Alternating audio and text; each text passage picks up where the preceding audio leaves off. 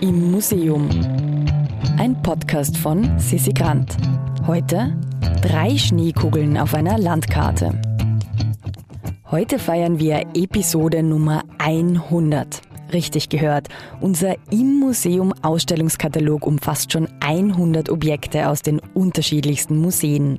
Und um das kaiserlich zu feiern, wollen wir zuerst, naja, die Monarchie-Mythen ein bisschen zurechtrücken. Und dafür treffen wir im Jüdischen Museum Wien Hanna Lanzmann. Sie zeigt uns eine Installation mit drei Schneekugeln auf einer Landkarte und einem Paravent daneben, die eine etwas andere Geschichte von Kaiserin Maria Theresia erzählen.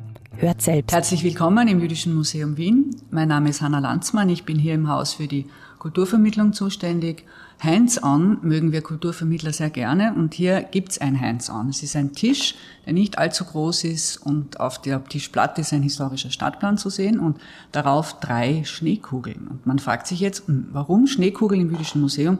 Womöglich war der Erfinder der Schneekugel jüdisch. Hm, hm. Die Schneekugeln stehen hier, weil es einfach eine witzige Idee ist, Objekte oder Architektur zu visualisieren. Wir sehen die Karlskirche, wir sehen die Nationalbibliothek und das Schloss Schönbrunn. Und jetzt fragt man sich natürlich, was das alles mit der jüdischen Geschichte zu tun hat. Äh, Karlskirche und Hofbibliothek wurden mit dem Aufenthaltsgeld von Markus und Meyer Hirschel finanziert.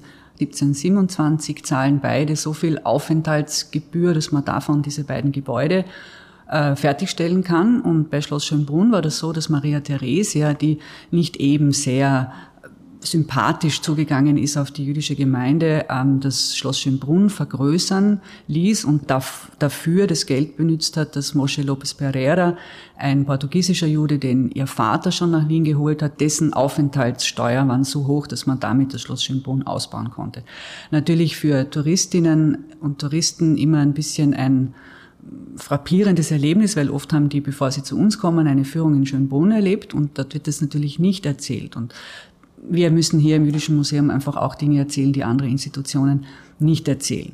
Dass Maria Theresia eine sehr Anti-Haltung der jüdischen Gemeinde ein, gegenüber eingenommen hat, ist auch vielen Leuten nicht bekannt. Es gibt ein ganz schreckliches Zitat, das sie ein paar Jahre vor ihrem Tod formuliert hat. Sie meinte, es gebe keine ärgere Pest als die hiesige Judenschaft. Äh, sie hat, wenn sie dann doch mal einen jüdischen Gast empfangen musste, zwischen sich und diesem jüdischen Gast einen Paravent aufgebaut. Und aus diesem Grund gibt's hier in der unmittelbaren Nähe von diesem Schneekugeltisch eine Installation, die Eva Schlegel gebaut hat, eine ganz bekannte österreichische Künstlerin, die wir eingeladen haben, hier das zu tun.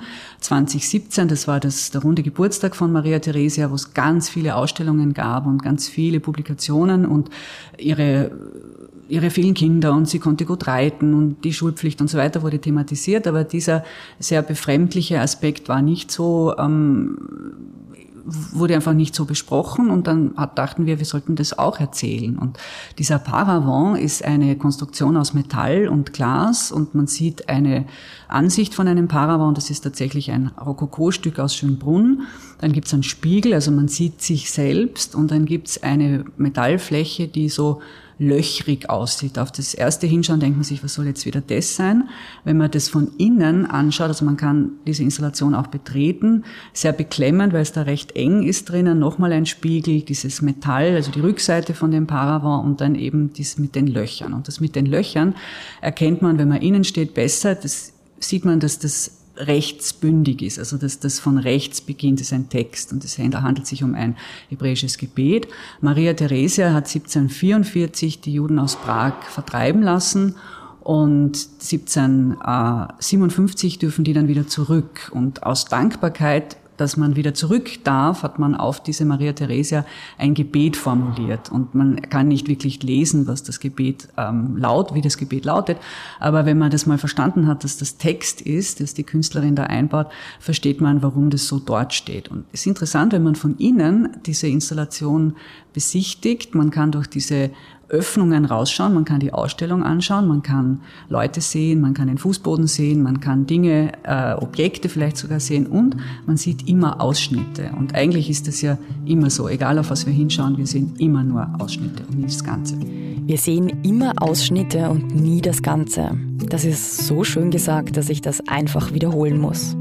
Und eine andere Sache möchte ich auch noch wiederholen. Meldet euch für unseren Newsletter an, denn wir verlosen in den nächsten Tagen eine exklusive Führung durch den Dachboden des Narrenturms. Auf www.immuseum.at findet ihr das Anmeldeformular. Im Museum ist eine Produktion vom Produktionsbüro Sissi Grant. Musik Petra Schrenzer. Artwork Nuschka Wolf.